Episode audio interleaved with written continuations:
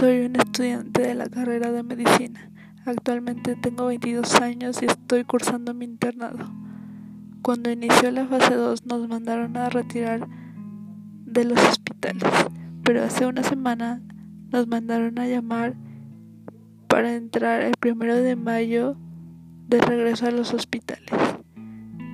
Estoy haciendo este podcast para poder hablar de mi experiencia en este suceso histórico en el que estamos viviendo.